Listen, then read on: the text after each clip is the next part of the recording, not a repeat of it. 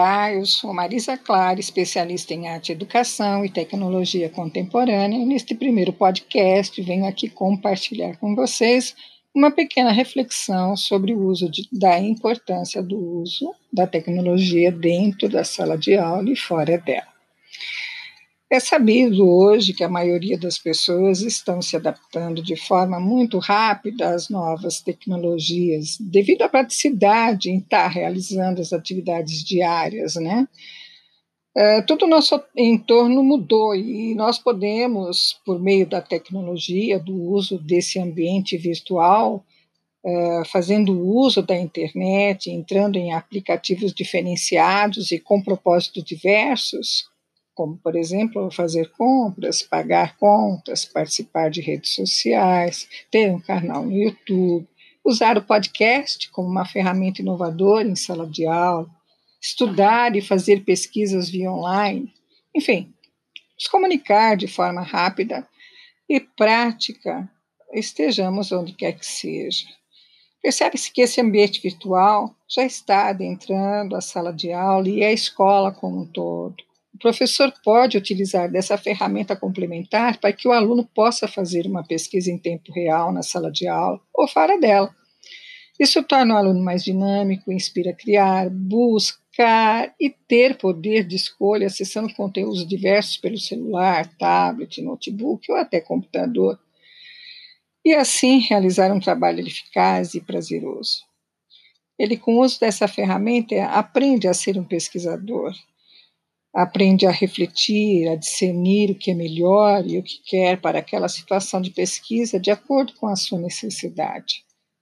Sem dúvida, a escola aliada ao uso da tecnologia, ambiente virtual de aprendizagem ou propiciando aos alunos a troca de informação, criando podcasts, são de suma importância para auxílio das atividades propostas, chamadas de metodologias ativas por professores estimulando fazer e com conteúdos online disponibilizados para seus alunos. Então, pode-se dizer que está se iniciando um interesse maior por parte dos professores, escolas e alunos à procura por opções de educação à distância, chamado EAD, utilizando-se de metodologias, tecnologias diferenciadas e plataformas específicas, como, por exemplo, a AVA, ambiente virtual de aprendizagem, facilitando a aprendizagem por possibilitar maior flexibilidade de tempo e local de estudo. E elas oferecem materiais de apoio, suporte e capacidade de interação professor, tutor versus aluno. A plataforma é, sem dúvida, uma ferramenta complementar muito importante para o ensino-aprendizagem na educação. Em relação ao uso do celular, né, também dentro da sala de aula, ele auxilia ou prejudica no ensino-aprendizagem? Nós sabemos que muitos alunos levam seus celulares para a escola e querem fazer uso deles em sala de aula. Agora só resta saber se é para ouvir música ou ficar trocando mensagens, né? Como arte educadora, eu acredito que o celular é um aliado muito importante e o professor deve estar preparado para fazer uso dele e estimular uma forma diferenciada de aprendizado. Sei que não é fácil começar a trabalhar com essa nova ferramenta, assim como eu tenho as minhas dificuldades para lidar com essa tecnologia, pois ela muda, ou melhor, ela se atualiza numa velocidade descomunal Outros professores também podem sentir dificuldades e às vezes até pode não ter um equipamento com capacidade para auxiliar nesse propósito. Outro ponto importante para tudo funcionar e auxiliar a chamada metodologia ativa é a escola.